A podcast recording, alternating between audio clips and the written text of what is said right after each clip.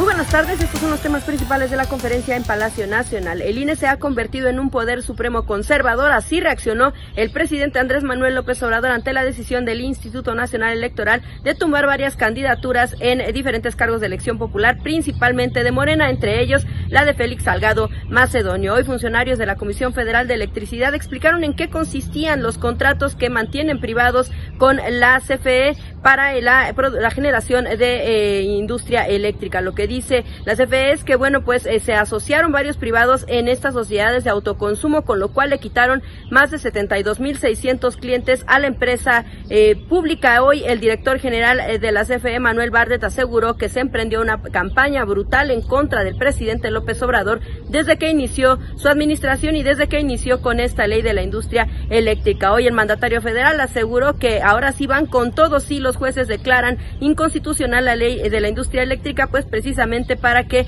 se lleve a rango constitucional. Y finalmente, bueno, el mandatario federal aseguró que eh, pues va a seguir con estos cambios y se disculpa por las molestias que esto les pueda ocasionar, además de llamar a un debate a los voceros de estas empresas para llegar a una negociación. Estos fueron los temas principales.